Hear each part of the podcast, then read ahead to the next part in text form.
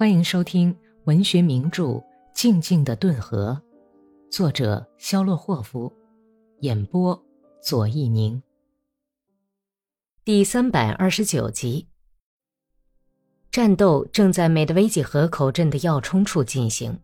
格里高利从夏天的小路一走上黑特曼大道，就听到了低沉的大炮轰隆声。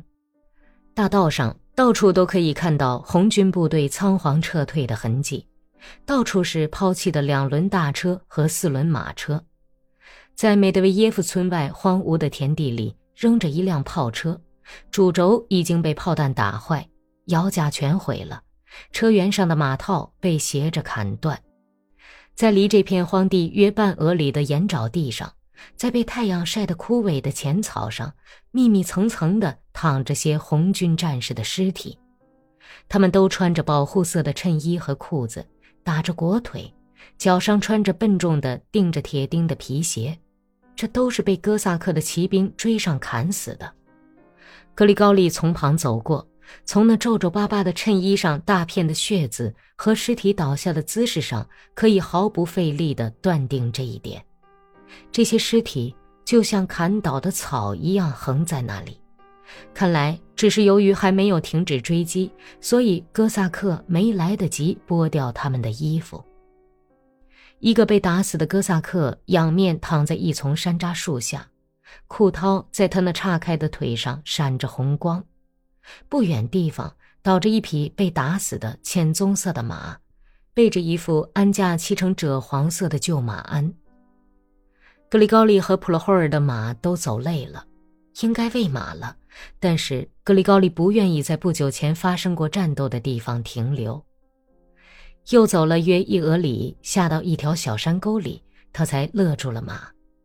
不远地方有一个水塘，堤坝已经被冲得只剩下地基了。普罗霍尔本来向边缘的泥土已经僵硬龟裂的水塘边走去，但是立刻又折了回来。“你怎么了？”格里高利问。“你过去瞧瞧吧。”格里高利策马来到堤坝边，看见在雨水冲出的沟里躺着一个被打死的女人。那女人的脸被用蓝裙巾蒙上，两条白胖的大腿不害羞的吓人的大劈开，小腿肚晒得黝黑，膝盖上有些小坑，左手拧在背后。格里高利急忙下了马，摘下帽子，弯下腰，把被打死的女人身上的裙子整理好。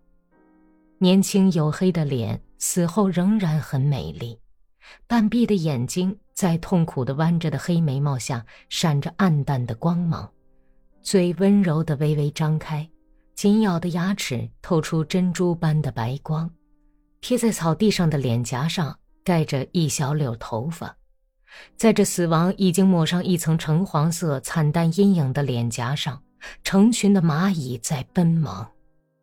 这些狗崽子杀死了一个多么漂亮的娘们儿！普罗霍尔小声骂道。他沉默了一会儿，然后狠狠地啐了一口：“呸！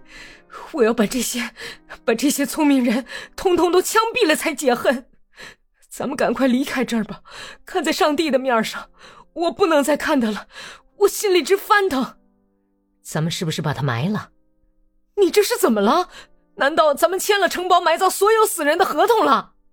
普罗霍尔生气地说：“在雅各德诺也埋了一个老头子，又要在这儿埋这个娘们儿，咱们要把他们通通埋掉，手上就不知道要磨出多少层老茧了。再说，咱们拿什么挖坟坑啊？老哥，用马刀可绝不成坟坑啊！土地干结的像石头一样硬，硬土足有一鹅尺深。”普罗霍尔心慌意乱，费了很大的劲儿，才把靴子尖儿伸进马凳里去。他们又爬上山岗，一直在紧张地想着什么心事的普罗霍尔突然问道：“我说潘特莱维奇，这血该流够了吧？差不多了。你是怎么想的？这场戏快收场了吗？等他们把咱们打垮了，就收场了。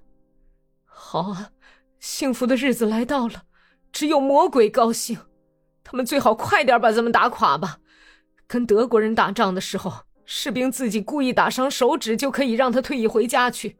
可是如今，即便你砍掉自个儿的一只手，还是要强迫你照样服役。部队一只手的也要，瘸子也要，斜眼的也要，患小肠疝气的也要，什么乌龟王八蛋都要，只要能两条腿站着的就行。难道这场战争就如此收场吗？叫他们通通见鬼去吧！普罗霍尔绝望的骂道，然后走下大道，下了马，低声嘟囔着，动手去松马肚带。夜里，格里高利来到离美德维济河口镇不远的火湾斯基村，村边第三团的哨兵拦住了他，但是当哥萨克们听出是自己的师长的时候，就回答了格里高利的问话，说师部就住在这个村子里，参谋长科佩洛夫中尉正在焦急地等待着他。爱说话的少长派一个哥萨克送格里高利到司令部去，然后他又补充说。哎，敌人修筑了非常坚固的工事，格里高利·潘特莱维奇。大概咱们不会很快就攻下美德维济河口镇。至于将来怎样，那就只有天知道了。咱们的兵力也很充足，听说好像英国军队正从莫洛佐夫斯克开过来。呃，您没有听说吗？没有。格里高利策马走去，回答说。